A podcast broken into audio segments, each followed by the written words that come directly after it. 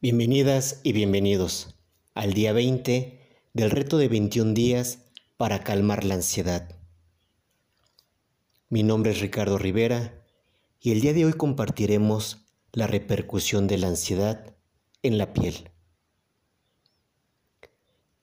Existen reacciones fisiológicas de la piel como el sudor frío o el enrojecimiento de las mejillas, consecuencia de un cambio en el flujo sanguíneo.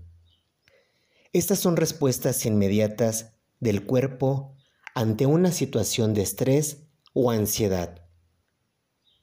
Cuando experimentamos ansiedad, el sistema nervioso simpático envía más sangre a los músculos.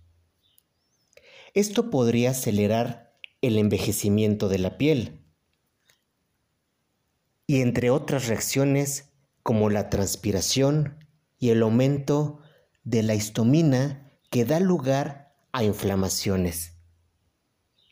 Según el Centro Médico de la Universidad de Maryland, el estrés severo y la ansiedad pueden provocar esemas.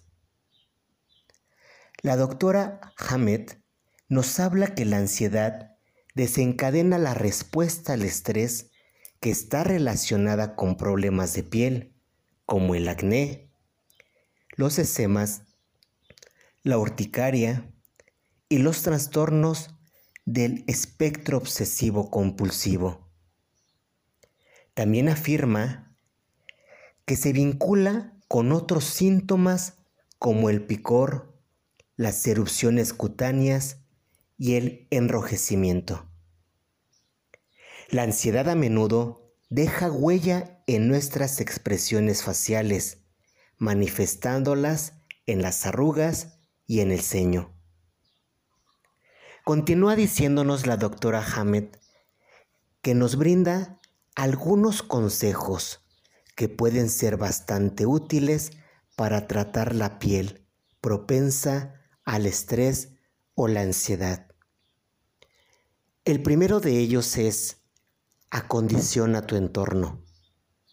Crea un ambiente positivo agradable para ti, donde puedas disfrutar de tu espacio y puedas sentirte agradable al estar ahí. El segundo consejo es háblate.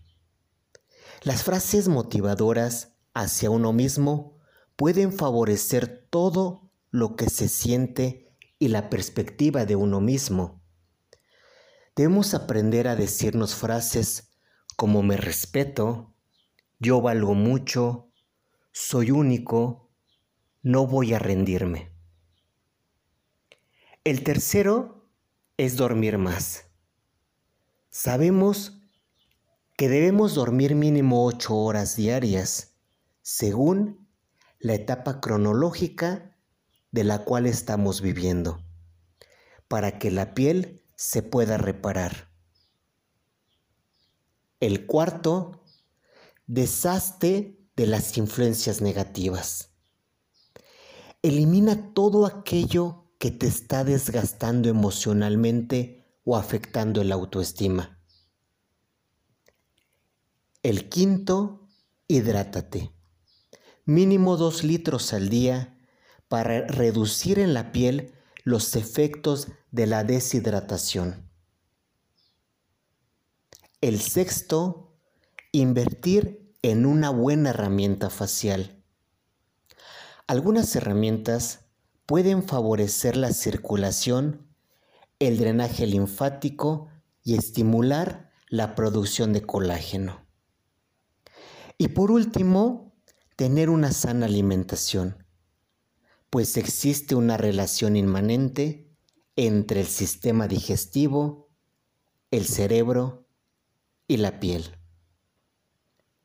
El día de hoy me gustaría invitarte a un reto, que puedas revisar cada uno de estos siete puntos y puedas trabajarlos de manera continua, de manera constante en tu vida personal, para poder calmar y reducir la ansiedad de nuestras vidas y podamos tener una mejor calidad de vida.